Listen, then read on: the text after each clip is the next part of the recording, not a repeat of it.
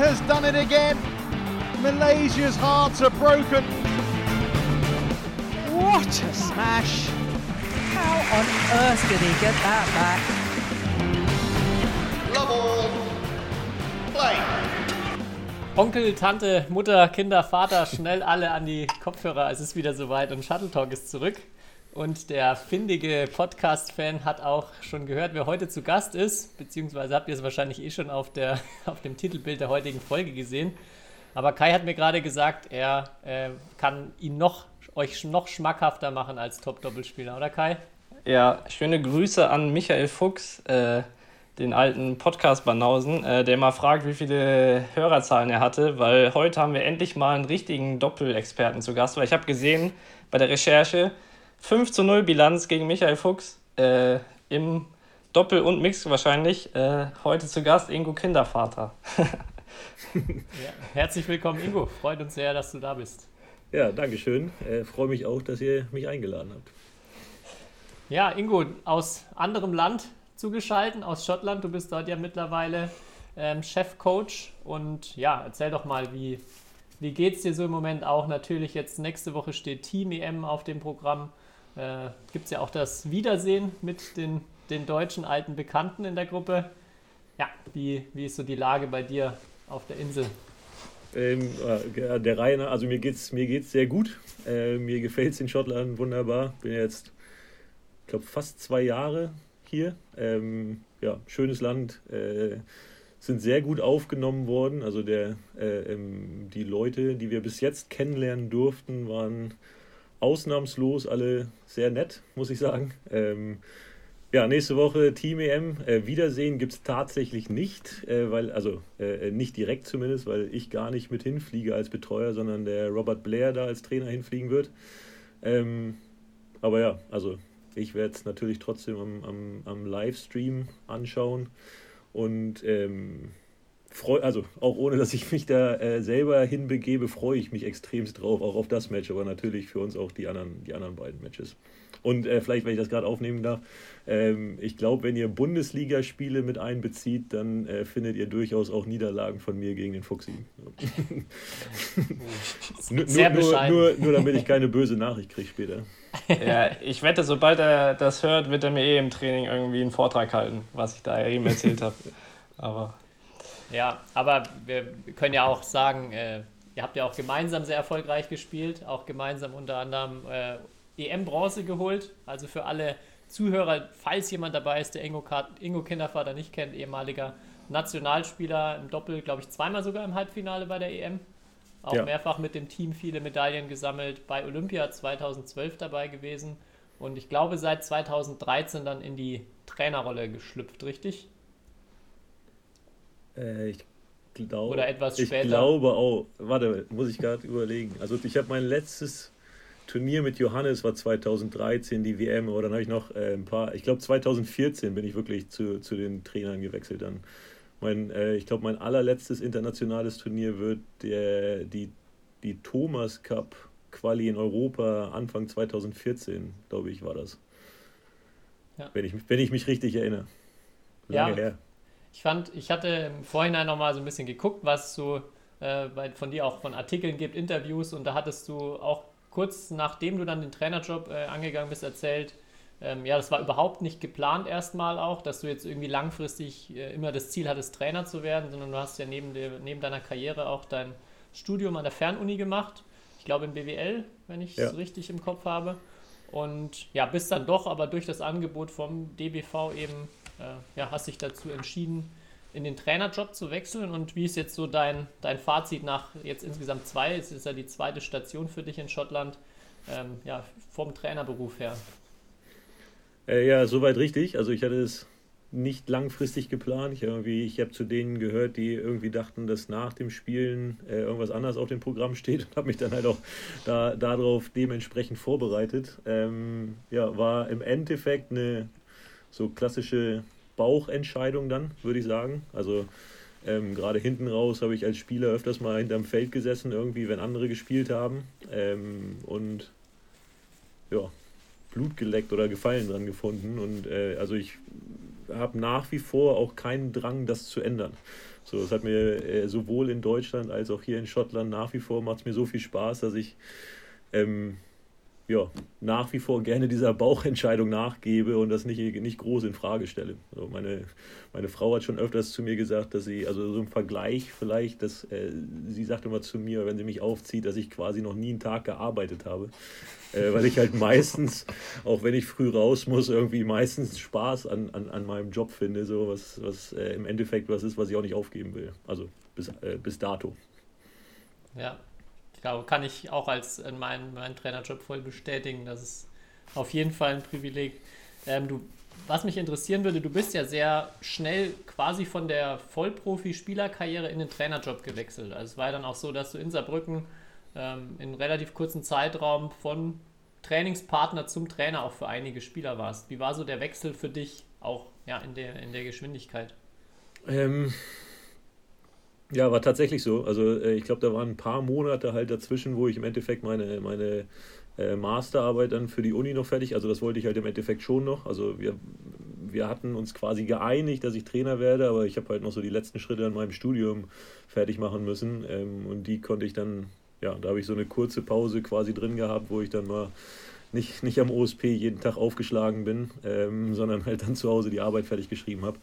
Ähm, aber ansonsten waren da wirklich nur ein paar Monate dazwischen und im Endeffekt, ja, ich bin dann quasi von meinen, meinen Trainer, äh, meinen, meinen äh, Spielerkollegen quasi dann hinters Feld gewechselt äh, und habe ähm, die gecoacht, ähm, mehr oder weniger direkt. Ähm, war, ja, im Nachhinein betrachtet ist das wahrscheinlich eine relativ spezielle Situation, aber hat sich damals eigentlich nicht so kompliziert angefühlt.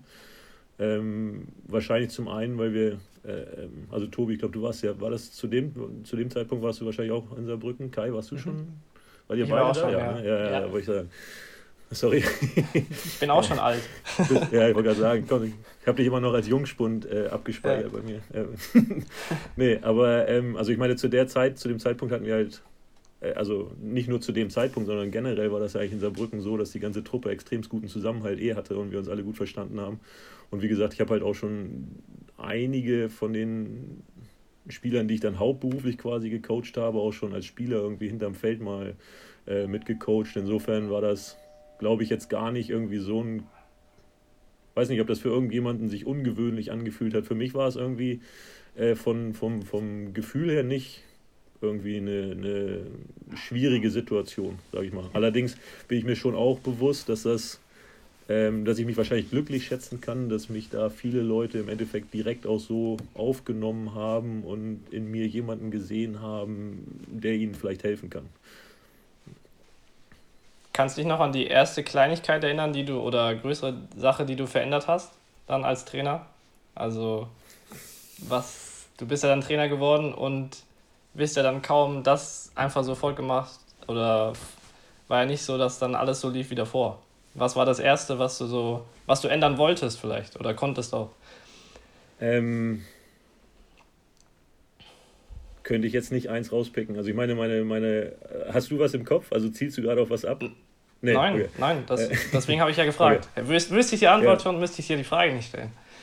Ich meine, als ich angefangen habe, im Endeffekt äh, ähm, hatte ich ja jetzt noch nicht unbedingt die Rolle, wo ich viel wirklich so ge also geändert hätte. Also ich war ja quasi, Mhm. ich bin als, als zusätzlicher Trainer dazugekommen in einem Zyklus, der im Endeffekt ja schon ein Trainerteam hatte. Ähm, deswegen würde ich sagen, ich habe als allererstes wahrscheinlich im Endeffekt eine, eine bisschen andere Perspektive mit reingebracht, aber es war jetzt nicht so, dass ich ähm, quasi die, die Verantwortung direkt für irgendwie eine Trainingsgruppe bekommen habe und gesagt habe, so, nee, hier, so machen wir das ab heute nicht mehr, sondern so und so. Ähm, sondern am Anfang, also ganz am Anfang war ich, war ich einfach nur eine, eine zusätzliche Perspektive, würde ich sagen. Ähm, ich könnte jetzt auch nicht, also keine Ahnung, bei mir, ich, ich glaube, meine Trainerperspektive hat sich auch so über die, die Zeit, die ganze Zeit entwickelt. Also ich habe irgendwie ständig irgendwelche Sachen gefunden, die ich dann gedacht hätte, die man irgendwie mal anders probieren könnte. Also als allererstes mal, ich jetzt gar nicht sagen, dass ich, äh, ähm, würde ich mir jetzt nicht rausnehmen zu sagen, so, ey, das weiß ich besser oder sowas.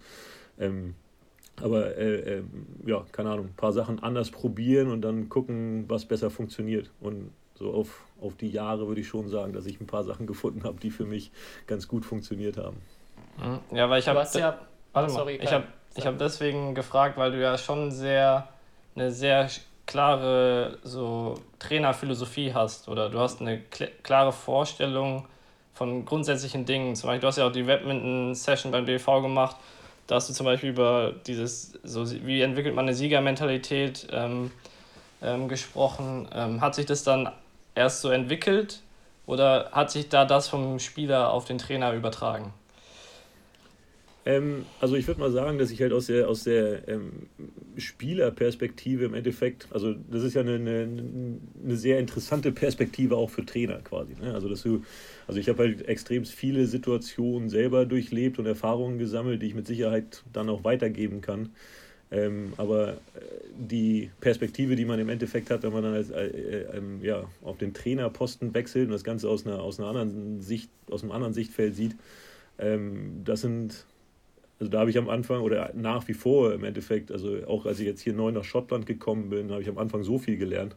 Äh, Im Endeffekt auch dadurch, dass du halt, wenn du irgendwie mit anderen Trainern dann mehr redest oder äh, ähm, dich damit auseinandersetzt und so, dann ähm, also die, die Sichtweise, die entwickelt sich ständig weiter. Ja. Und äh, also ich glaube schon, dass ich ähm, ja äh, die Trainerphilosophie. Also ich habe mit Sicherheit Werte in mir, die ich extremst wertschätze und die sich dann halt auch nicht unbedingt ändern. Aber wie sich das dann im Endeffekt so äußert, äh, das ist schon ein, ein, ein Prozess eher. Also ich glaube schon, dass ich von den Sachen, die ich vielleicht auch, als ich dann am Anfang irgendwie ein bisschen mehr Verantwortung bekommen habe, die wir dann gemacht haben, äh, das, das ist jetzt nicht mehr genau das gleiche, wie, wie, wie wir hier trainieren im Endeffekt. Also meine Rolle ist jetzt ja auch eine andere, aber ähm, nee, nicht, nicht in Stein gemeißelt oder sowas. Wie gesagt, gewisse ah. Werte und, und ähm, ja, auch das, was ich da in der, in dem, ähm, in der Websession beim DBV vorgestellt habe, das ist schon ziemlich tief drin in den Sachen, die ich, die ich wertschätze, absolut. Ähm, aber auch zum Beispiel die Sachen mit, mit Siegermentalität entwickeln und, und halt Willensstärke, das war im Endeffekt das, worüber ich meine Abschlussarbeit bei der Trainerakademie geschrieben habe. Also das war auch ja, viel dazugelernt im Endeffekt. Dann auch über die theoretische Ausbildung zum Beispiel.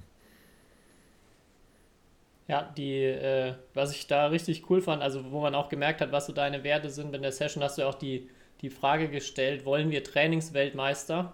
Ähm, wo, wo ja auch dieser Begriff Trainingsweltmeister für viele erstmal negativ konnotiert ist und du dann gesagt hast, du willst auf jeden Fall Trainingsweltmeister. Also das, äh, so dass die, die Grundlage erstmal, man muss hart dafür arbeiten, ähm, ich glaube, dein erster deutscher Meisterschaftstitel war erst in, nach der Jugend oder im Juniorenbereich, glaube ich. Also ich, auch ähnlich wie Fuxi, mit ihm hatten wir auch schon drüber gesprochen, der auch dann erst nach der Jugend so die wirklich die, die großen nationalen und dann auch internationalen Erfolge hatte. Ähm, würdest du auch sagen, dass es für dich, ähm, also dass es dich so geprägt hat, dass du, obwohl du nicht vorne dabei warst, dir das alles dann hart erarbeitet hast und ähm, ja, dass kein wirklicher Nachteil war, in der Jugend nicht so erfolgreich zu sein? Ähm, ja, also ähm, ja, ich habe in der Jugend habe ich teilweise darum gekämpft, mich für so eine deutsche Meisterschaft zu qualifizieren. Ne? Also gerade in den, in den, wenn ich immer der jüngere Jahrgang war, ähm, habe ich, wenn ich auf einer deutschen Meisterschaft gespielt habe, habe ich glaube ich so um Platz 13 gekämpft, wenn es gut gelaufen ist. ich glaube, ich kann mich noch daran erinnern, dass ich irgendwann mal, glaube ich, um Platz 13 tatsächlich gegen Roman zum Beispiel gespielt habe. so. ähm, ja, nee, also ich habe da mit Sicherheit, ähm, ich meine, so rund um Hannover, wo ich herkomme, war es jetzt halt nicht so, dass das irgendwie so ein, so ein bestelltes Feld war, wo quasi der Weg vorgegeben war über, über ähm, ja, keine Ahnung, also so wie man da in, in die Jugendnationalmannschaften quasi äh, reingewachsen ist, sondern äh, also ganz und gar nicht. Ich hatte ähm, im Endeffekt Einzeltraining viel und bin nach, nach Gifhorn gefahren, um da mit, mit äh, den besseren Niedersachsen quasi zu spielen. So, aber ähm, ja, äh, war vom Level bis zur Jugend halt ähm, eher so, dass ich wirklich da um, um die hinteren Plätze auf den nationalen Meisterschaften gespielt habe. So, aber ähm, ich hatte, also ich glaube, ich hatte halt schon immer, und das wird, das wird wahrscheinlich Fuchsi auch nicht anders äh, von sich sagen, äh, einen, einen brutalen Ehrgeiz in mir.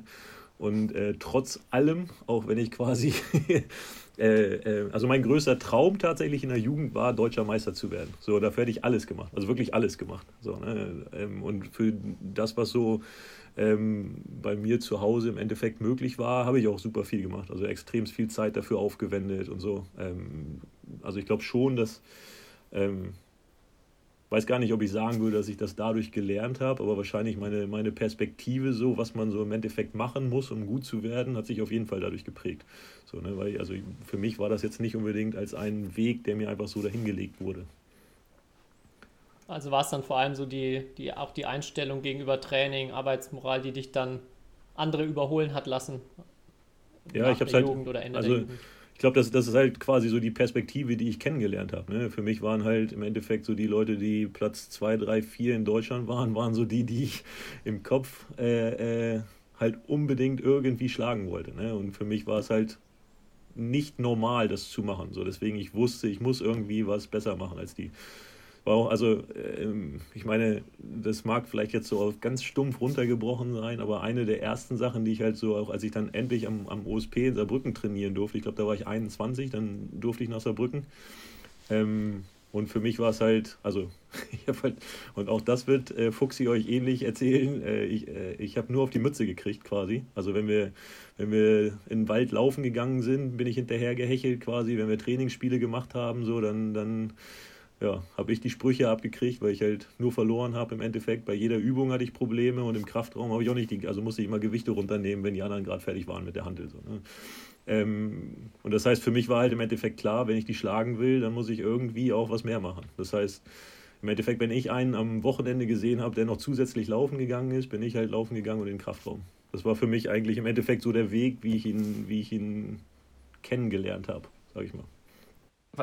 Ja, was heißt, du durftest nicht oder du durftest dann endlich zum Stützpunkt, weil dieses Phänomen so sehe ich heutzutage bei vielen oder bei einigen deutschen Spielern so junge, da gibt es nicht mehr, sagen wir mal, so viele, die diesen unbedingten Willen haben, vielleicht, auch wenn sie nicht nationale Spitze in der Jugend sind, äh, an, den, an, an die Nationalmannschaftsstützpunkt zu kommen. Ähm, durftest du dann nicht? Also wolltest du die ganze Zeit, aber du durftest nicht? Oder wie hat sich das ge äh, konkret geäußert? Ja, wie gesagt, wenn mir das einer angeboten hätte, ich hätte alles liegen gelassen, auf jeden Fall. Ja. Klar. So war für mich irgendwie, wenn, wenn die Nationalmannschaft ruft, so das wäre für mich quasi die, ja, das, das, was ich halt im Endeffekt haben wollte. Ne? Aber äh, die, ja, ich war halt nicht, war halt nicht gut genug im Endeffekt. So als ich, ähm, ich hatte so ein bisschen tatsächlich das Glück, dass in meinem allerletzten, ich bin ja am 1. Januar geboren, ne? so und es war früher Ich weiß nicht, ob ihr euch daran noch erinnern könnt, aber ganz früher war der Stichtag mal der erste Neunte und es gab U18, U16 statt U19 und U17.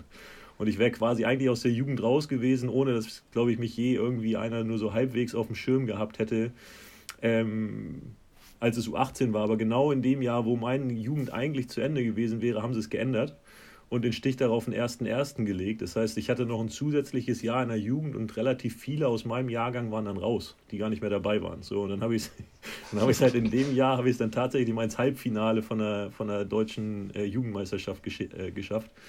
Und äh, Detlef war damals Jugendnationaltrainer, der hat mich dann in dem Jahr ähm, auf ein paar internationale Turniere mitgenommen.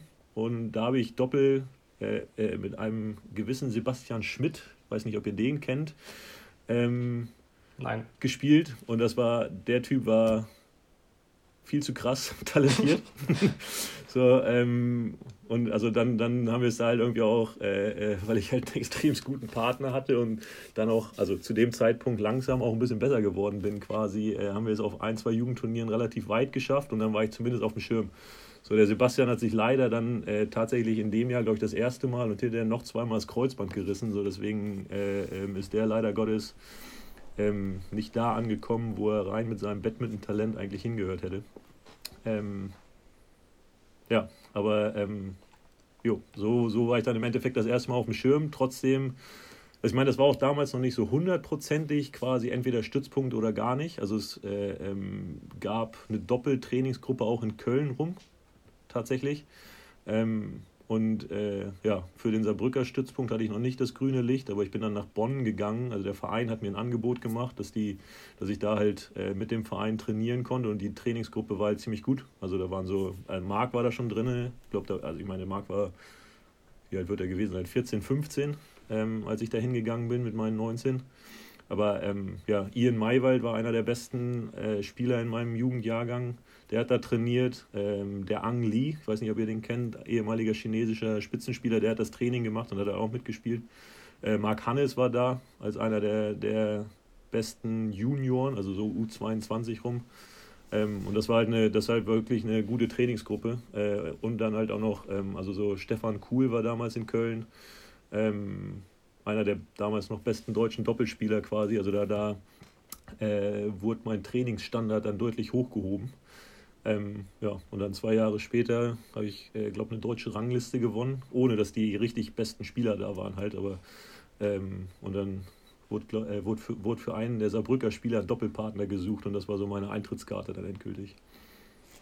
Denkst du, es wird schwieriger, später noch diesen Sprung zu schaffen, wie es bei dir jetzt damals möglich war? Beziehungsweise, also denkst du, dass es schwieriger wird, weil das, die Leistungsdichte in der Jugend größer wird oder vielleicht auch, also mein Eindruck ist, dass es auf jeden Fall seltener vorkommt, aber es auch halt sein kann, dass man solche Leute weniger auf dem Schirm hat oder einfach das System eher darauf ausgelegt ist, mittlerweile Leute früh reinzuholen und dann, ähm, ja, die halt irgend, die dann langfristig da drin halten will und gar nicht mehr so den Blick nach außen oft hat.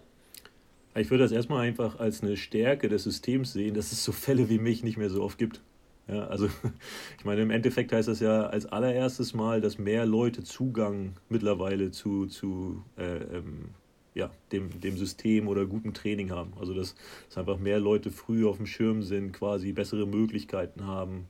Ähm, also ich würde das jetzt gar nicht unbedingt so negativ belegen, sondern als allererstes Mal würde ich das eigentlich als, als Kompliment für das System äh, in der Jugend des DBVs sehen, dass es so Fälle wie mich weniger gibt. Ich meine, ich weiß natürlich, also ich weiß, worauf du ein bisschen hinaus willst, dass es halt so ein bisschen äh, immer so eine Diskussion ist, quasi, ja, wenn du früh im System bist und dir irgendwie mehr auch gegeben Kriegt man wird, mehr Training, dann ja, ist genau. es auch schwieriger also es, für andere irgendwie. Ja.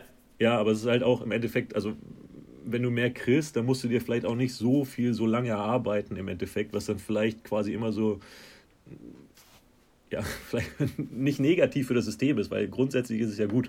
So, du musst halt nur irgendwie diese Brücke schaffen, dass du, wenn die Leute im System sind, trotzdem noch diese Anreize haben, im Endeffekt äh, äh, sich Dinge zu erarbeiten. Aber dann, dann ist, bist du eigentlich da, wo du hin willst, auch mit dem System. So als, als, als DBV oder als Verband willst du ja eigentlich nicht, dass dir viele Leute durch die Maschen gehen, damit die sich hinterher quasi mehr erarbeiten müssen. So. Ja. Und äh, dann ist ja alles am Ende eigentlich Olympische Spiele 2012 war ja so, war das der krönende Abschluss dann von deiner Spielerkarriere? Weil ich meine, du warst dann, wenn ich mich nicht verrechnet habe, 33. Also auch nicht, ja. äh, auch nicht 24 oder was weiß ich was, sondern du hast es sozusagen gegen Ende deiner Karriere dieses Ziel, worauf viele Spieler ja ehrlicherweise hinarbeiten, geschafft. War das so wirklich das Highlight, wo du gesagt hast, okay, das wollte ich unbedingt dann nochmal erreichen? Ähm, zu dem Zeitpunkt abs absolut, ja. Also, wie gesagt, äh, ganz früher war mein absoluter Traum, und zwar, also wirklich vom Maße her quasi unvorstellbarer Traum, mal deutscher Meister zu werden. Ähm, und das ist, das hat sich dann halt so weiterentwickelt. Ne? Also als ich das, als ich das dann tatsächlich geschafft habe, waren halt, man wächst ja auch so in die nächsten Erwartungen dann im Endeffekt rein. Ähm, aber klar, äh, ähm, Olympia ist im Endeffekt eine von den Dingen, die man irgendwie als deutscher Badmintonspieler immer schaffen will. Aber das ist auch so, ganz ehrlich, da liegt für mich fast so ein bisschen ähm, eine Fehler, Gefahr ne? drin, ja. dass du das quasi so als, als ja, wenn du, wenn du quasi so Dinge als dir als Grenz, also es ist ein super Anreiz, aber im Endeffekt, je größer du träumst, glaube ich, umso weiter kannst du auch kommen. Also das ist, ah. reden, reden wir jetzt so ein bisschen von den Werten, die in mir drin stecken, weil ansonsten äh, ähm, setzt du dir vielleicht auch quasi so eine Benchmark, die dann fast so ein bisschen als, als Limit bedient. Weil im Endeffekt, weißt du, wenn du, wenn du quasi dir so das Ziel setzt, ähm, zu Olympia zu fahren, das ist das, was, was Deutsche halt schon oft geschafft haben, im Endeffekt auch. So, dann kannst du gucken, okay, die, die da hingefahren sind, machen es so und so. Also mache ich es auch so und so, dann fahre ich da auch hin. Ja, das wäre quasi so die leichte, leichte ähm, ähm, Schlussfolgerung. Ähm, Im Endeffekt ist aber halt, also das Ziel, was ja der DBV auch sich groß auf die, auf die Fahne schreibt, ist halt eine Medaille zu gewinnen, was noch keiner geschafft hat. So, das heißt, du musst im Endeffekt auch irgendwie einen Weg beschreiten, den noch keiner beschritten hat. Ja, kannst natürlich sagen, okay, wir hatten schon WM-Medaillen, äh, gleicht sich einigermaßen, also kann ich von den Leuten was lernen, aber ähm, ja, für mich war das damals eins der Ziele. Ähm, aber so im Nachhinein hätte ich halt auch gerne, ja, keine Ahnung. Also ich bin, wie gesagt, ich bin extrem zufrieden damit, wo ich, wo ich als Spieler im Endeffekt noch gelandet bin. Aber also ich habe es halt auch gemerkt, als ich das dann quasi abgehakt habe, ähm, und so war es davor auch. Ja, nach Deutschlandmeister wollte ich irgendwie, weiß ich nicht, äh, Deutschland bei der EM, also ich wollte zu den Mannschaften, Mannschaftssachen halt fahren und da spielen. Dann wollte ich irgendwann eine Medaille gewinnen. Dann wollte ich irgendwie hier das Turnier von der Größe mal gewinnen. Ähm, und jedes Mal, wenn ich das abgehakt habe, habe ich halt sofort geguckt, okay, was jetzt, was ist das nächste quasi. Ähm, und also ich bin auch tatsächlich überzeugt, wenn, wenn, wenn mir nicht irgendwann die Jahre ausgegangen wären, dass ich irgendwie weitergeklettert wäre. Also ich glaube tatsächlich, dass so meine, meine besten spielerischen Jahre, also mein, mein körperlicher und mein spielerischer Frühling sind leider etwas auseinandergefallen. aber, aber so die, die spielerischen besten Jahre hatte ich hinten raus. Und da bin ich, also bin ich im Endeffekt auch mit stolz drauf, dass ich es quasi, glaube ich, geschafft habe, bis ich halt dann irgendwie mit 33, 34 aufgehört habe, dass ich immer noch besser geworden bin. Ja, das, was du gerade gesagt hast, hatten wir auch schon ein paar Mal im Podcast, so auch diese Mentalität, dass äh, bei Olympia das Qualifizieren das Ziel ist auch ja, häufig vielleicht auch dann zum Problem wird, dass man dann zufrieden ist, wenn man mal dort ist und eigentlich dann es ja erst so wirklich losgeht oder ähm, dass auch vielleicht die Top-Leute dann unterscheidet, dass sie eben nicht nur hinfahren wollen, sondern die wollen dort was gewinnen. Und ja, stimme ich dir voll zu, dass man, glaube ich, häufig sich auch mit seinen Träumen und Zielen ein bisschen limitieren kann. Ja, also das, ja. das ist halt tatsächlich eine von den Sachen in meinen Augen, die du da kannst, also wenn du, es wird ja immer so gesagt, kannst du in bestimmten Ländern, wie gut kannst du ja Badminton werden? So, ne? Und äh, ich glaube halt einer der Vor, klar, so manche Leute haben ein bisschen bessere Spieler, mit denen du halt im, im Training auch gegeneinander spielst, was jeder weiß, dass das ein Vorteil ist. Ähm, aber im Endeffekt, glaube ich, einer der größten Unterschiede, und der ist halt wirklich unabhängig davon eigentlich, ist quasi, was so als, als normal oder was du halt so machst im Training oder in, in deinem Leben, wie viel du aufgibst, ähm, wie viel du investierst, quasi, was, was so deine, alles im Endeffekt, ne? auch wenn du eine bestimmte Übung machst, mit welcher Fehlerquote bist du zufrieden und so Sachen. So, das ist halt, glaube ich, einfach in, in anderen Ländern von Natur aus höher, äh, weil das da normaler ist. Weil, also nehmen wir die Dänen, ja, die kennen das halt quasi gar nicht anders. Ne? Wenn, wenn da jetzt einer halt zum, zum, zum Stützpunkt geht und ähm, macht es nicht wie Viktor Axelsen, dann, dann weiß er auch, er wird nicht so gut. So, das heißt, die haben halt im Endeffekt die Vorbilder auch, was so das Verhalten angeht. Ähm, und die Vorbilder bei uns fehlen vielleicht. Ich sag gerade bei uns. Obwohl, ja, gut, Schottland und Deutschland sind sich da wahrscheinlich, äh, äh, ähm, ja, äh, gilt, gilt gleichermaßen, würde ich sagen. Ähm, zu einem bestimmten Maße natürlich. Ja, also ich will jetzt gar nicht so, äh, gibt extremst gute Spieler in beiden Ländern, ähm, die da auch wirklich als gute Vorbilder, aber so grundsätzlich, ja, wenn du, wenn du irgendwie in den, in den unteren ähm, ja, oder wenn du so durch das System hochkommst, ähm, glaube ich, dass halt in anderen Ländern im Endeffekt so die, die Standards und Erwartungen und was so normal ist, einfach teilweise ein bisschen höher ist. Ähm, und, und das das ist halt irgendwie so für mich als Trainer dann schwer zu akzeptieren, quasi, weil das ja in, im Endeffekt nur in dem Kopf von Leuten stattfindet. So, und da wird es dann halt im Endeffekt auch spannend als Trainer, wie man das quasi angeht. Ja. Vielleicht abschließend zu dem Thema auch mit diesem späten, queren Einstieg. Ich, äh, ich glaube, von Kenneth Jonassen mal gehört zu haben, dass er so eine, ja, was heißt Daumenregel, dass er der Meinung ist, wenn man absolut in die Weltspitze kommen will, dann muss man zwei Jahre nach der Jugend spätestens so äh, europäische Turniere relativ regelmäßig gewinnen können. Also er hat das wirklich so sehr exakt für sich formuliert. Er hat ja auch selber als Spieler als auch als Trainer jetzt schon viele Erfahrungen gemacht. Ähm, ich glaube natürlich auch mit dem Hintergrund, also mit dem Hinterwissen, es wird immer mal eine Ausnahme der Regel geben können, aber meinst du auch, es gibt so ein, so, ein Mindestalter oder ein Alter, ja, ab dem es dann einfach nicht mehr möglich wird, es ganz nach oben zu schaffen? Hast du da für dich auch schon irgendwie Erfahrungen gemacht jetzt in deiner Karriere? Du hast viele Spieler gesehen. Ähm, also ich bin mir relativ sicher, dass diese, das, was, was du gerade beschreibst, was Kenneth gesagt hast, dass das nicht nur irgendwie so eine Faustregel in seinem Kopf ist, sondern würde, würde fast Geld drauf wetten, äh, dass er da Daten analysiert hat. Mhm. Ja, und ich glaube, dass das halt. Ja, also, bestimmt, ja.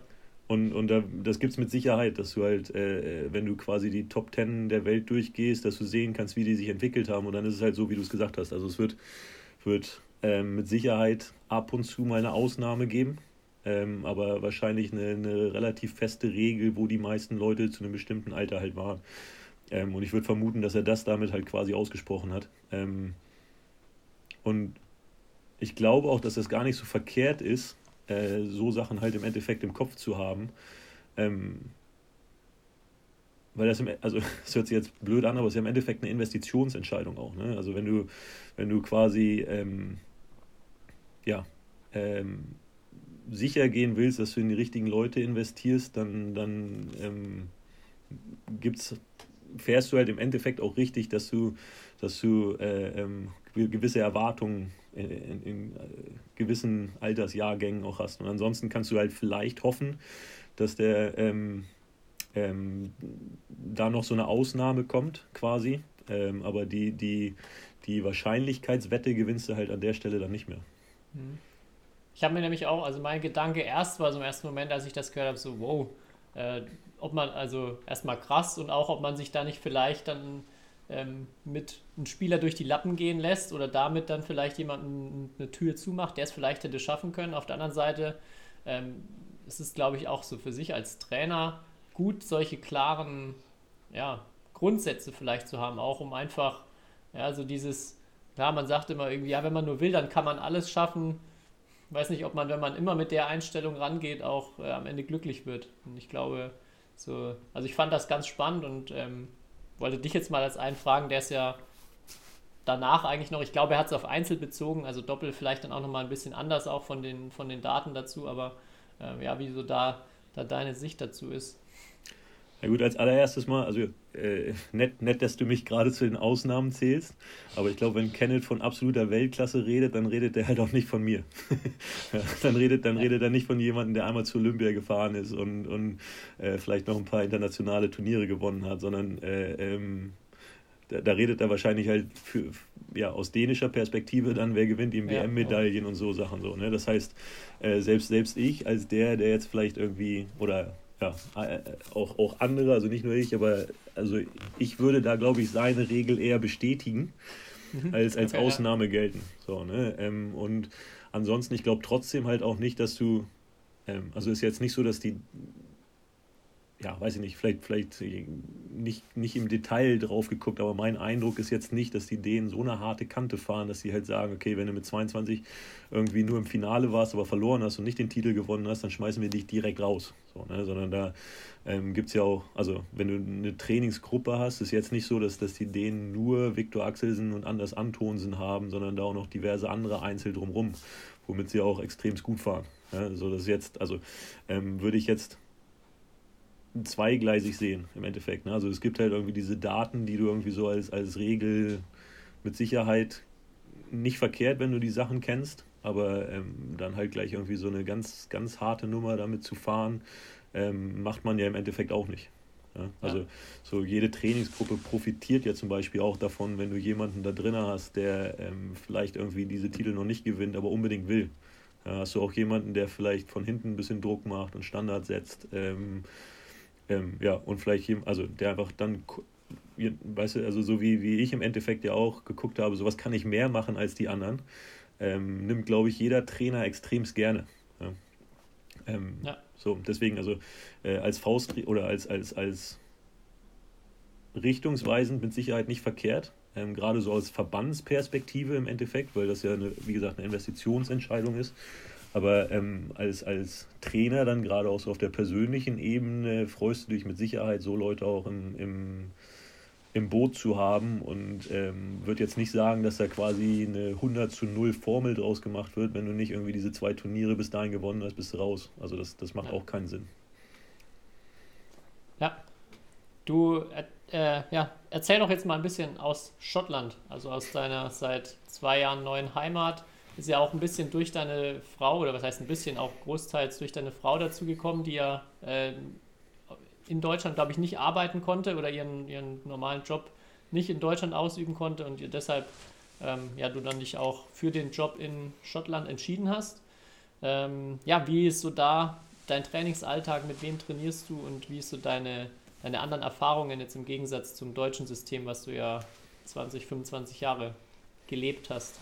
Ja, ähm, ja, also erstmal ja, war eine private Entscheidung umzuziehen. Ähm, war ja am Anfang tatsächlich so, dass ich äh, in, in Schottland gewohnt habe schon, aber noch für Deutschen, für, für den DBV gearbeitet habe und ähm, ja, meine Zeit aufgeteilt habe quasi. Aber ähm, ja, als, als die Chance mit der Trainerposition in Schottland dann um die Ecke kam, war das halt die, die dann sinnvollere, langfristige äh, Entscheidung, weil das, also hin und her fliegen wäre auf Dauer halt nicht gegangen, äh, muss man klar sagen. Ähm, ja, also meine Frau ist Engländerin und also die hat, äh, als wir in Saarbrücken gewohnt haben, oder wir haben in Saarlouis gewohnt, weil sie halt in Luxemburg gearbeitet hat, ähm, aber ah, okay. das war halt schon so ein insgesamt eine Kompromisslösung. Ne? Also wir haben beide nicht da gewohnt, wo wir gearbeitet haben. Wir haben beide nicht da gewohnt, wo wir unser hauptsoziales Umfeld hatten.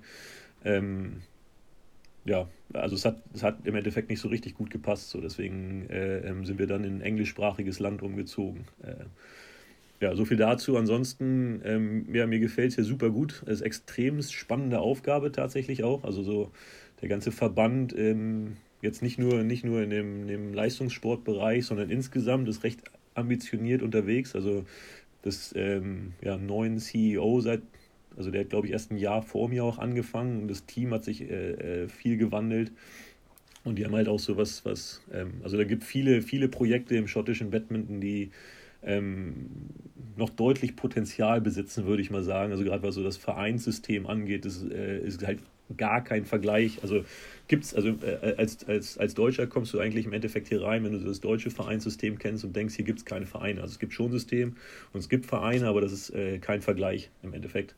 Ähm, und gerade was, was das angeht, gibt es viel, viel Potenzial, aber jetzt auch so in, in, in meinem direkten Bereich, jetzt in dem Leistungssport, also so die, das Nachwuchssystem ist ein Riesenprojekt. Ähm, aber trotzdem haben es die, die äh, Schotten im Endeffekt immer geschafft, über ähm, ja, so kleinere äh, ähm, Blasen, würde ich mal sagen, die extremst gute Arbeit gemacht haben, äh, immer so ja, auf jeden Fall eine gewisse Zahl von wirklich talentierten Spielern vorzubringen. Und ähm, gerade aktuell, muss man sagen, haben wir da eine, eine ganze Reihe von, also extremst junge Mannschaft hier. Ähm, aber sehr viel Potenzial drin auch. Insofern extrem spannende Aufgabe. Und dann natürlich halt auch schon so ein bisschen ähm, also gerade mit Kirsti, die ja schon extrem erfolgreich war und trotzdem noch nicht die älteste ist, aber auch so übrigens die mit Abstand älteste von der Mannschaft trotzdem, mit ihren 27 Lenzen, äh, tatsächlich äh, der absolute Senior hier. Ähm, und dann, ja, so der, der zweitälteste ist der Adam Hall mit 24. Ähm, und der hat halt auch schon, also äh, ähm, eine gewisse Visitenkarte. So, also so was die Mischung angeht, extrem spannend, aber grundsätzlich halt sehr jung, aber viel Potenzial drin. Macht also wirklich, wirklich Spaß und auch die Aufgabenstellung sehr spannend, muss ich sagen. Ich glaube ja, die Damen haben auch zum ersten Mal eine EM-Medaille geholt vor ein, zwei Jahren. Also die, das Frauenteam.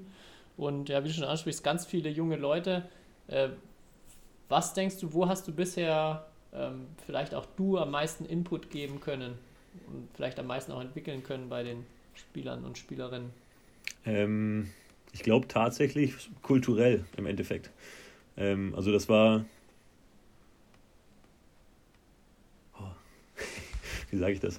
Ähm, die, die sprechen doch alle kein Deutsch. Ja, nee, nee, nee, nee. Äh, ist eher so, also ich glaube, die, die, so die insgesamt die Stimmung, ähm, als ich reingekommen bin, war aus verschiedensten Gründen nicht die positivste, würde ich mal sagen.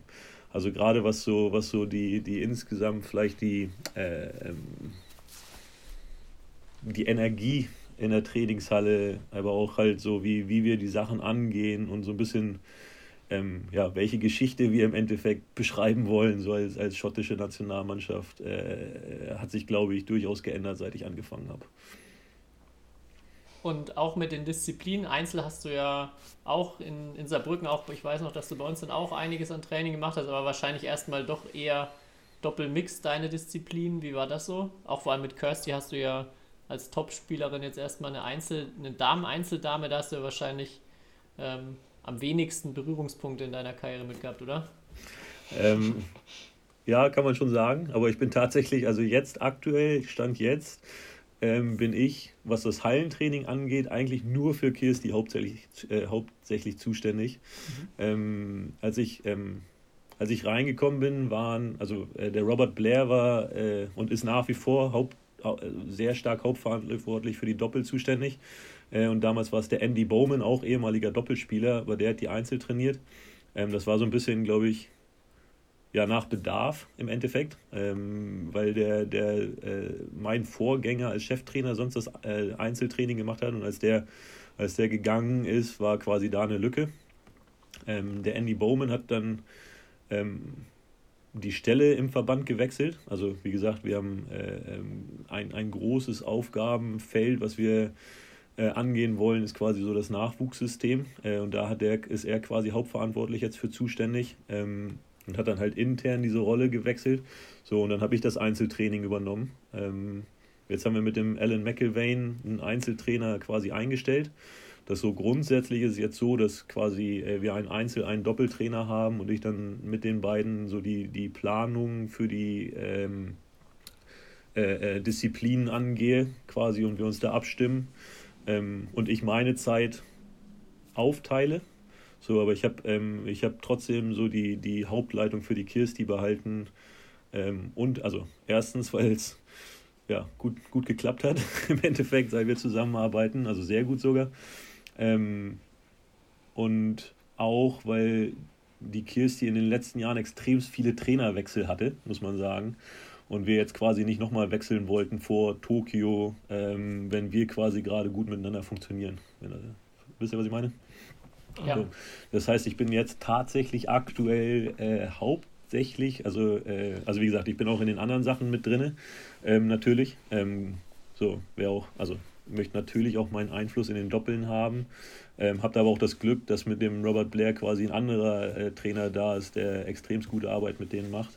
Ähm, so, dass ich halt quasi meine, meine meiste Zeit tatsächlich jetzt im, im, im aktuellen Dameneinzel äh, verbringe. Und fühlst dich auch in der Disziplin wohl? Äh, ja, absolut. es hat mir, ohne Scheiß, es hat mir extremst, oh, tut mir leid, darf ich so sagen, ne? extrem, extrem Spaß gemacht. Also ich meine, ich, ich verbringe ja eh gerne Zeit, mich quasi so in, äh, also verbringe gerne Zeit mit Badminton tatsächlich, aber halt auch so viel mit Badminton-Videos und versuche irgendwie mich, mich weiterzubilden tatsächlich, was so das Badminton-Wissen angeht. Ähm, und dann mich quasi in so eine, ja, Disziplin tiefer reinzuarbeiten, mit der, wie, wie du ja gesagt hast, ich jetzt nicht unbedingt irgendwie schon jahrelange äh, engste Verknüpfung hatte, war sehr spannend, muss ich sagen. Ich hätte noch eine hypothetische Frage. Und zwar stell dir vor, du würdest jetzt morgen wieder in Saarbrücken anfangen und quasi wieder die, dein, deinen Posten übernehmen von Vorschottland. Was würde der Ingo 2021 anders machen? Oder die größten Unterschiede zu dem, bevor du nach Schottland gegangen bist? Ja, boah, also kann ich dir jetzt nicht eine Sache sagen, aber ich würde auf jeden Fall, äh, also ich habe tatsächlich jetzt in den zwei Jahren hier in Schottland, also ich kann das wirklich auch nur empfehlen, äh, wenn man so lange in einem System drin war, irgendwie mal den, ähm, ja, vielleicht das System zu wechseln. So, weil, also was ich die letzten zwei Jahre, also einfach mal ein ganz anderes System, das ist wirklich viel, also einige Sachen sind natürlich ähnlich, und, und so, äh, äh, man findet mit Sicherheit immer Parallelen irgendwo.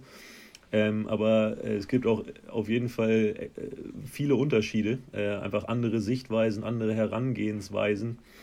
Ähm, und ich würde, also ich habe extrem viel gelernt, muss ich sagen. Tatsächlich so. Ich habe auch irgendwie, als ich hier reingekommen bin, die ersten zwei Monate habe ich fast nichts gemacht, außer äh, mit am Feld zu stehen und zu gucken, ja, wie quasi so der, der schottische Verband äh, oder wie, wie die schottischen Trainer die Sachen sehen und so. Und das war extrem spannend, muss ich sagen. Also ähm, die haben mehr Einfluss, glaube ich, aus dem Asiatischen, so historisch vom, vom Training her. Also zum Beispiel der Robert Blair äh, würde, glaube ich, mit Sicherheit äh, Rexi Mainaki als seinen stärksten Trainereinfluss quasi, als er selber Spieler war, ähm, beschreiben. Und ja, äh, also da sind schon einige Details, würde ich sagen, auf die er guckt, ähm, wo ich unglaublich viel gelernt habe, muss ich sagen. So, und das, also das würde ich mit Sicherheit mit reinbringen. Also ich, ich würde einfach behaupten, ich weiß jetzt mehr über Badminton als vorher. So.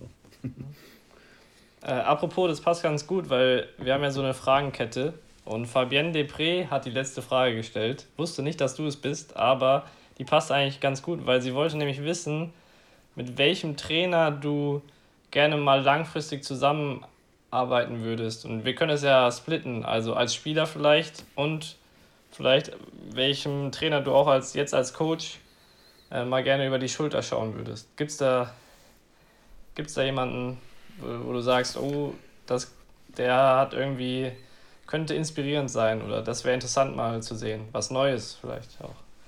Ja, also kann ich dir jetzt eine ganze Liste geben, muss ich sagen. Ja, das habe ich mir ähm, gedacht bei dir, ja. ähm, ich meine, das, also jetzt mal als Beispiel zum Beispiel, als ich mit der Kirsti auf die ersten Turniere gefahren bin. Ähm, die Kirsti trainiert öfters auf Turnieren mit Carolina zusammen. So. Ja. Und dann äh, äh, kommst du halt auch relativ schnell so ins Quatschen mit Fernando.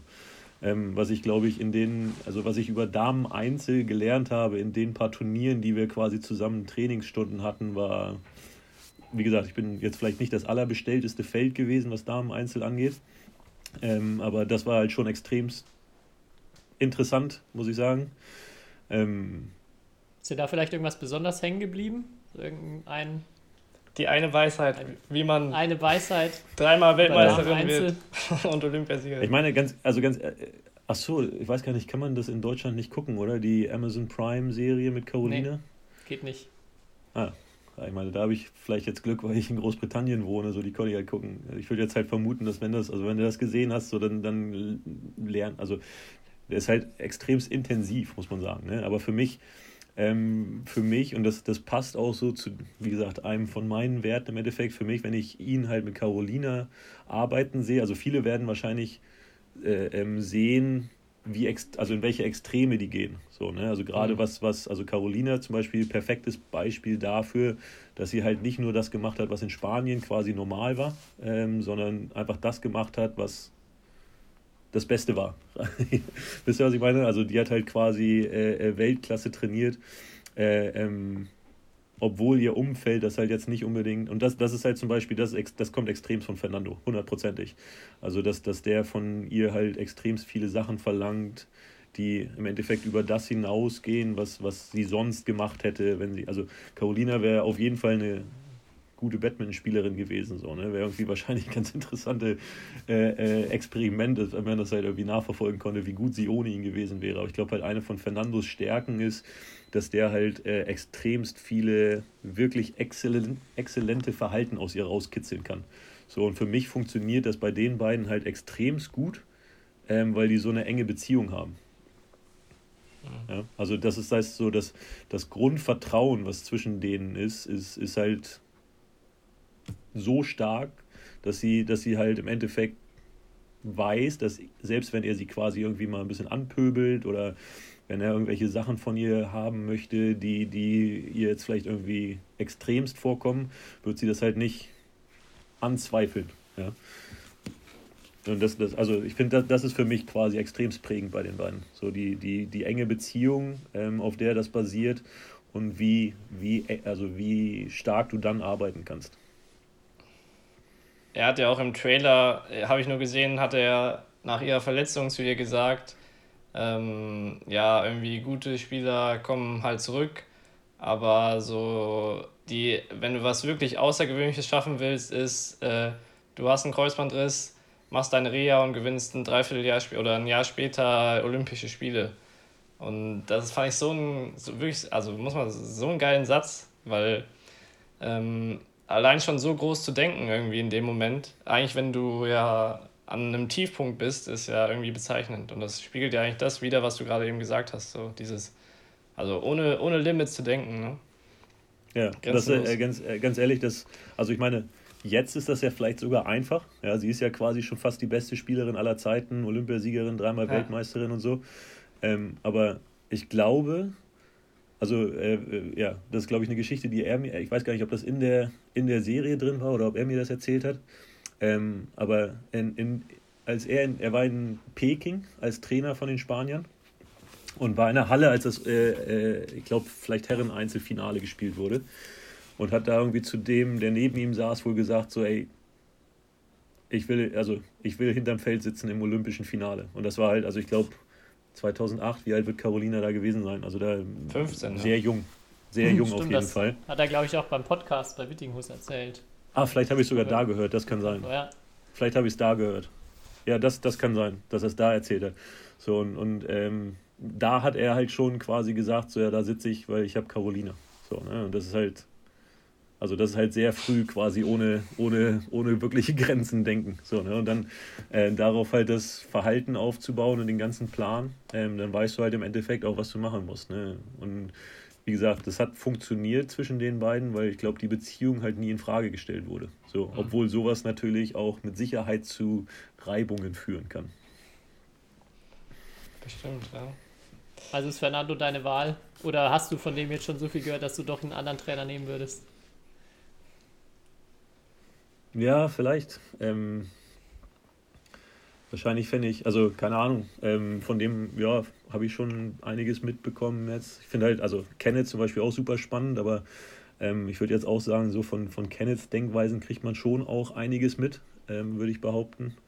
Ähm, ich würde wahrscheinlich irgendwie einen von den, den großen asiatischen Trainern dann mal nehmen, weil ich jetzt davon vielleicht noch nicht so viel Einfluss hatte. Weiß nicht, äh, Park Hyubong, Rexi Mainaki. Ähm, ja, gibt es mit Sicherheit einige, die mir da einfallen würden. Vielleicht letzte Frage, die ich noch zu, zu Schottland und deinem aktuellen Job habe. Was denkst du, braucht, also braucht Schottland erstmal jetzt so die nächsten Jahre? Wo siehst du so die größte, größte Aufgabe für dich und dein, dein Trainerteam? Ähm, im End, also auch, also vielleicht, vielleicht wiederhole ich mich jetzt, weiß ich nicht, aber ich glaube halt, dass es wirklich auch eine von den Aufgaben ist, halt die Richtung zu beeinflussen. Also dass wir halt im Endeffekt uns trauen, äh, ähm, größer zu denken. Ja? Also ähm,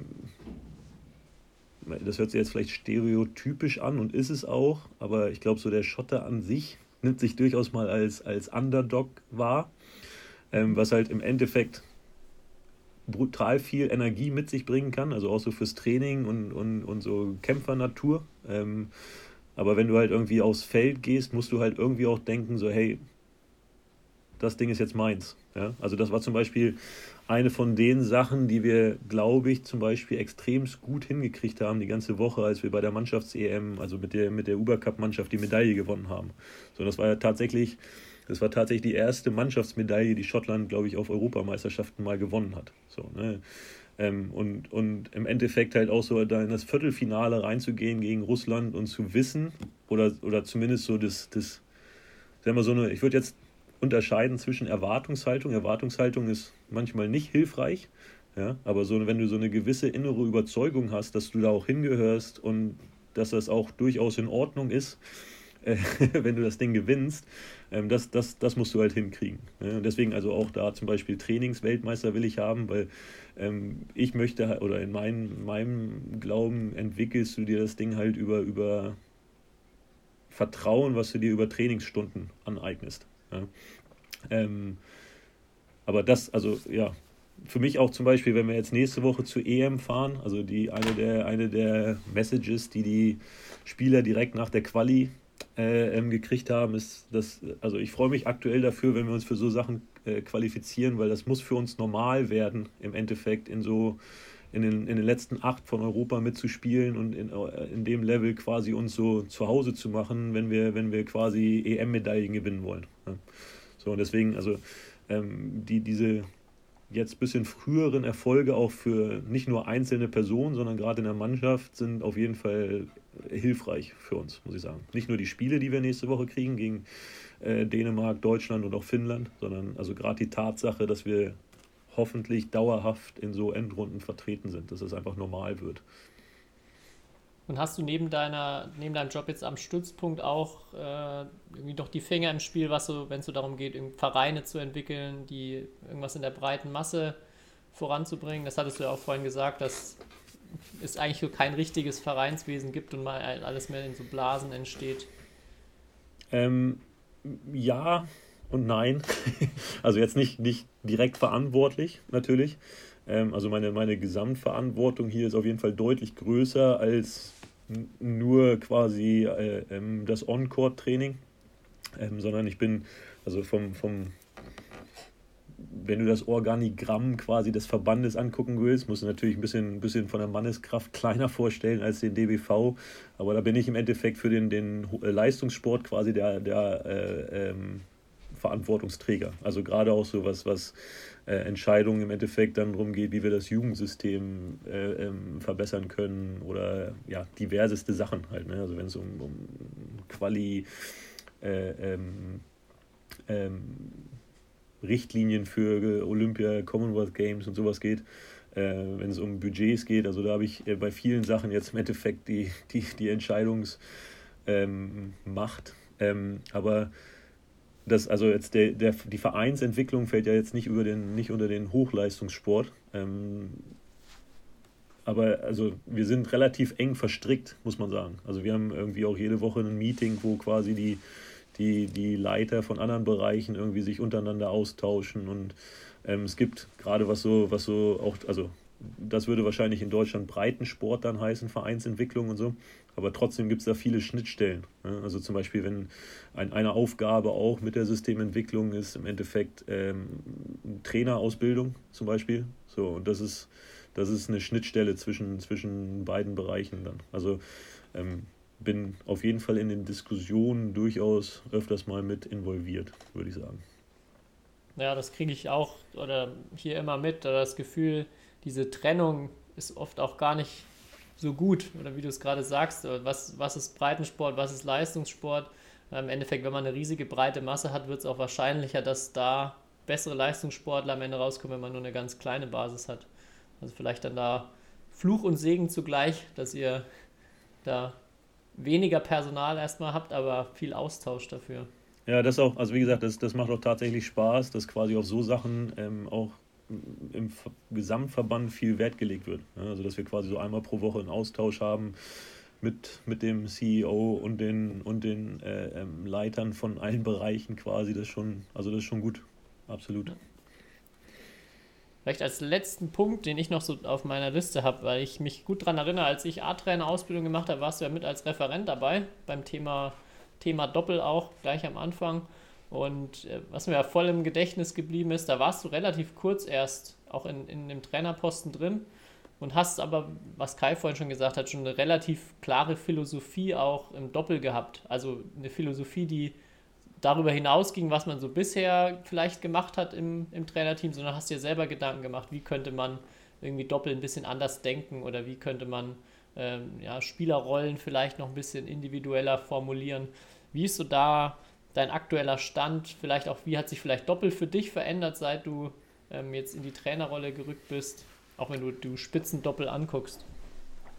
Ja, ähm, also die, die Präsentation, die ich damals benutzt habe, habe ich schon ein, zwei Mal ein bisschen erweitert oder abgeändert in manchen Bereichen. Wie gesagt, weil also äh, ich einfach ein paar Sachen dazugelernt habe äh, oder auch andere Sichtweisen kennengelernt habe. Ähm, aber ja, also der, der Bereich macht mir halt auch extrem viel Spaß, muss ich sagen. Ne? Einfach so zu gucken, dass man das, das, ja, einfach das Spiel wirklich versteht und nicht nur, nicht nur ähm, das weitergibt, was schon immer weitergegeben wurde. Also ähm, ich würde jetzt, das war wahrscheinlich auch so ein bisschen, was man vielleicht lernt, wenn man irgendwie so seinen eigenen Weg hatte. Ich habe halt irgendwie Wege finden müssen, wie ich Leute schlage und ähm, ja, keine Ahnung, ein bisschen, bisschen mehr hinterfragt, was ich auf dem Feld mache, zum Beispiel. So, und das, ich glaube, diese Herangehensweise habe ich ein bisschen, bisschen behalten. Ähm, was ja wahrscheinlich dann äh, zu dem Eindruck geführt hat, den du von meiner Doppelfortbildung äh, dann im Kopf behalten hattest. Aber ja, für mich, für mich ist halt super wichtig, dass ich äh, so ein bisschen das Prinzip hinter, hinter jeglichen Spielsituationen verstehe ähm, weil das dann halt irgendwie ein bisschen deutlicher macht, was die richtige Lösung ist. Weißt du, was ich meine? So, also äh, muss ja irgendwie die, die, die wirkliche Problemstellung erkennen, damit ich, damit man weiß, was man, wie man damit umgehen möchte. So, und, und ich finde halt den Bereich gerade in so einem komplexen Spiel wie Badminton, weiß nicht, ich äh, macht mir nach wie vor extrem viel Spaß, da Zeit mit zu verbringen.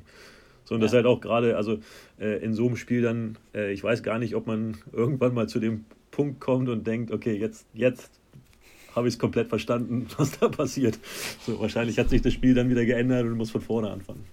Ja, ich habe noch einen Satz von Jakob Heu im Kopf, der die Fortbildung bei uns letztes Jahr gemacht hat, der dann auch meinte, wo er dann auch so ein bisschen angefangen hat, über Top, Top Weltklasse zu reden, wie, da, wie er da coacht, worauf er schaut und meinte dann, ja, alles, also alles grundsätzlich über Batman findet man irgendwo in Büchern. Und das, wo die Spiele dann wirklich entschieden werden, das muss man äh, selber herausfinden. Und, ja. ja. absolut. Also ähm, ich glaube, jeder würde halt zustimmen, dass im Endeffekt so im, im, im höchsten Bereich das äh, eher Kleinigkeiten sind, die Unterschiede machen. Äh, und die findest du halt dann nicht unbedingt in der, in, im Einmaleins. Ja. Okay. Kai, hast du noch was? Ja, ich wollte den Ingo eigentlich nicht entlassen, bevor er hier einen Buchtipp äh, raushaut oder so. Weil normalerweise gilt ich hier als der Buch, äh, ja, Buchexperte, aber ich habe schon ein paar auch von deinen äh, Ideen sozusagen hier an die Leute weitergegeben. Und deswegen wollte ich fragen, ob du aktuell irgendein oder was fällt dir als erstes als inspirierendes Buch? Weil man hat ja gemerkt, man, du setzt dich sehr mit der Materie so auseinander. Ob du irgendeinen, irgendeinen Tipp hast für die Leute. Und für mich. Wenn man nach dem, nach dem einen fragen muss, ist auch, das Ding ist, du musst wissen, ich verbringe halt fast zwei Stunden am Tag im Auto zurzeit so, ne? Und die muss ich irgendwie füllen. Das heißt, meine, meine, meine Audiobuch, äh, äh, äh, mein Audiobuchverschleiß ist durchaus, durchaus hoch. So, wenn, ja. ich, wenn ich, äh, also ich schaffe ta tatsächlich so ein Buch pro Woche, äh, wenn ich keine ja. Telefonate habe. Also ich habe öfters tatsächlich Telefonate auch auf den Fahrten, aber ansonsten bin ich, bin ich so bei einem Buch pro Woche, manchmal zumindest. Ähm, deswegen. Äh, äh, was war denn das letzte, äh, sagen wir mal, bei, äh, was dich am meisten geprägt hat oder wo du irgendwas Wichtiges mitnehmen konntest? Egal, ja, egal welcher Bereich. Also ich habe dir ja schon diverse Sachen empfohlen, weiß ich halt. Ne? Ja. Deswegen muss ich kurz gerade kramen und mal überlegen, was ich noch nicht äh, äh, weitergegeben habe. Also die letzten Sachen, die ich ähm, gerade jetzt, ja, die Macht der Disziplin, das ist, äh, wie gesagt, eine von den Sachen, ja, die, die zwei sehr gut. Äh, das, das so mit die Hauptquellen, worauf ich damals auch meine, meine Studienarbeit in der Trainerakademie aufgebaut habe, tatsächlich. Ähm, was habe ich noch? Äh, wie heißt das hier? Slide Edge, ich glaube auf Deutsch, der kleine Vorsprung, den habe ich dir, glaube ich, auch schon empfohlen, würde ich halt äh, Spielern unbedingt ans Herz legen. Ähm, absolute Pflichtlektüre, aber das kennt man wahrscheinlich. Selbstbild habt ihr wahrscheinlich beide gelesen, ne? Nee, Wirklich nicht? Nein. Nein. Wirklich also, nicht? Hausaufgabe. Selbstbild, ja, Selbstbild von wem? Selbstbild. Äh, Carol Dweck heißt die. Ich okay. glaube, das heißt Selbstbild. Mindset auf Englisch. Okay. Ähm, das ist Pflichtlektüre. Ähm, auf, auf, auf, jeden Fall auch Blackbox Thinking. Äh, würde ich unbedingt lesen. okay, wir, wir laden dich nochmal ein und machen eine extra Folge. Ja. Äh, Ingos Lesestunde. äh, ich, also kommt auf den Bereich an, den ihr haben wollt. Ich würde unbedingt zum Beispiel, als Trainer zum Beispiel, würde ich unbedingt mal Nudge lesen. Ähm, Wenn es so um, um darum geht, welche, also was, was für Dinge eigentlich das Verhalten beeinflussen von, von Menschen, ist extrem spannend, muss ich sagen. Gerade, gerade mein, mein Audiobuch heute im Buch oder die letzten Tage heißt äh, Leaders Eat Last. Das ist auch ziemlich spannend. Ähm, ich, äh, davor habe ich auch ein, äh, auch ein anderes Leadership-Buch gelesen, äh, das heißt Leading Change. Äh, und in beiden wird so ein bisschen angerissen auch so der Unterschied zwischen Leadership und Management, der äh, durchaus, also für Trainer vor allen Dingen auch durchaus spannend ist, würde ich behaupten. So, sorry. Okay. Ich tue mich schwer, ich tue mich schwer mich auf eins, auf eins zu beschränken, egal was du mich fragst. Wenn, wenn Ingo das nächste Mal zu dir kommt, musst du alle auf der Liste jetzt gelesen haben. Ja. Wird abgefragt. Mache ich. Ja, könnt ihr auch mal in Deutschland. Ich bin, äh, als, ich, als ich tatsächlich gegangen bin, habe ich einigen von den jüngeren Doppelspielern auch eine Liste gegeben. Ich weiß nicht, wie weit die gekommen sind teilweise. Aber ah, das fragen wir ab jetzt immer ab, die, deine ehemaligen Spieler, wie viele Bücher sie ja, schon gelesen haben. gut. Ja, sehr gut.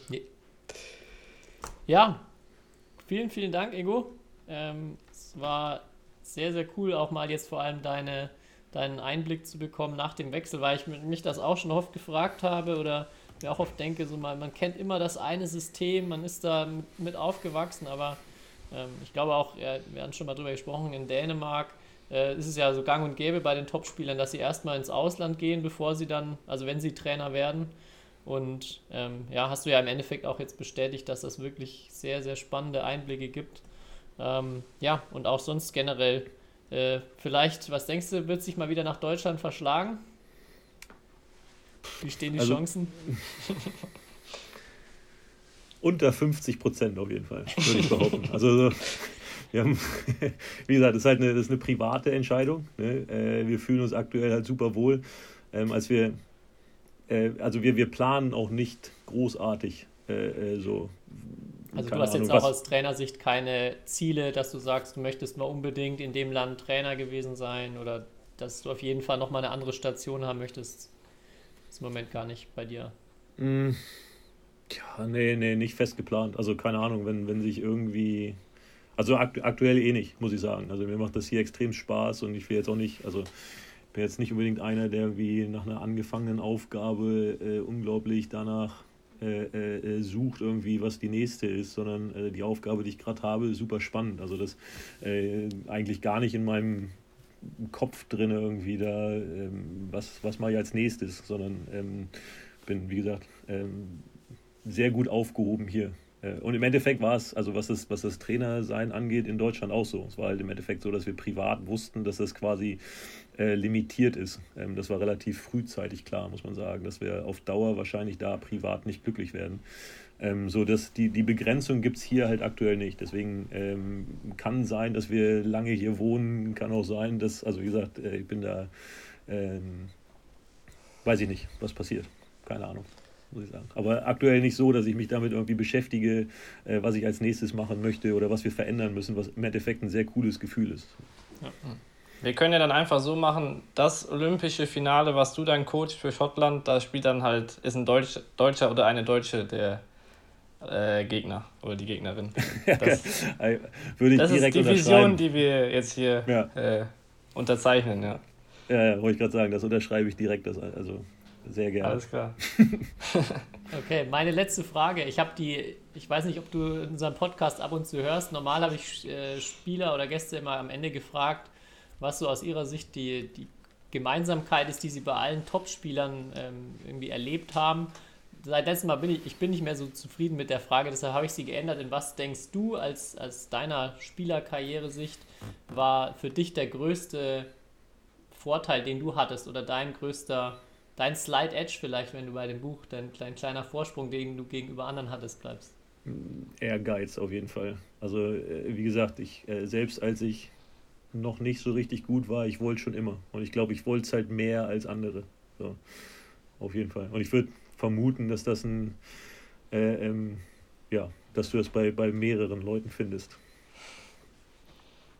Okay. Habe ich fast schon mit gerechnet mit der Antwort jetzt. Aber ja, ja cool. Vielen, vielen Dank. Dann. Ja. Kai?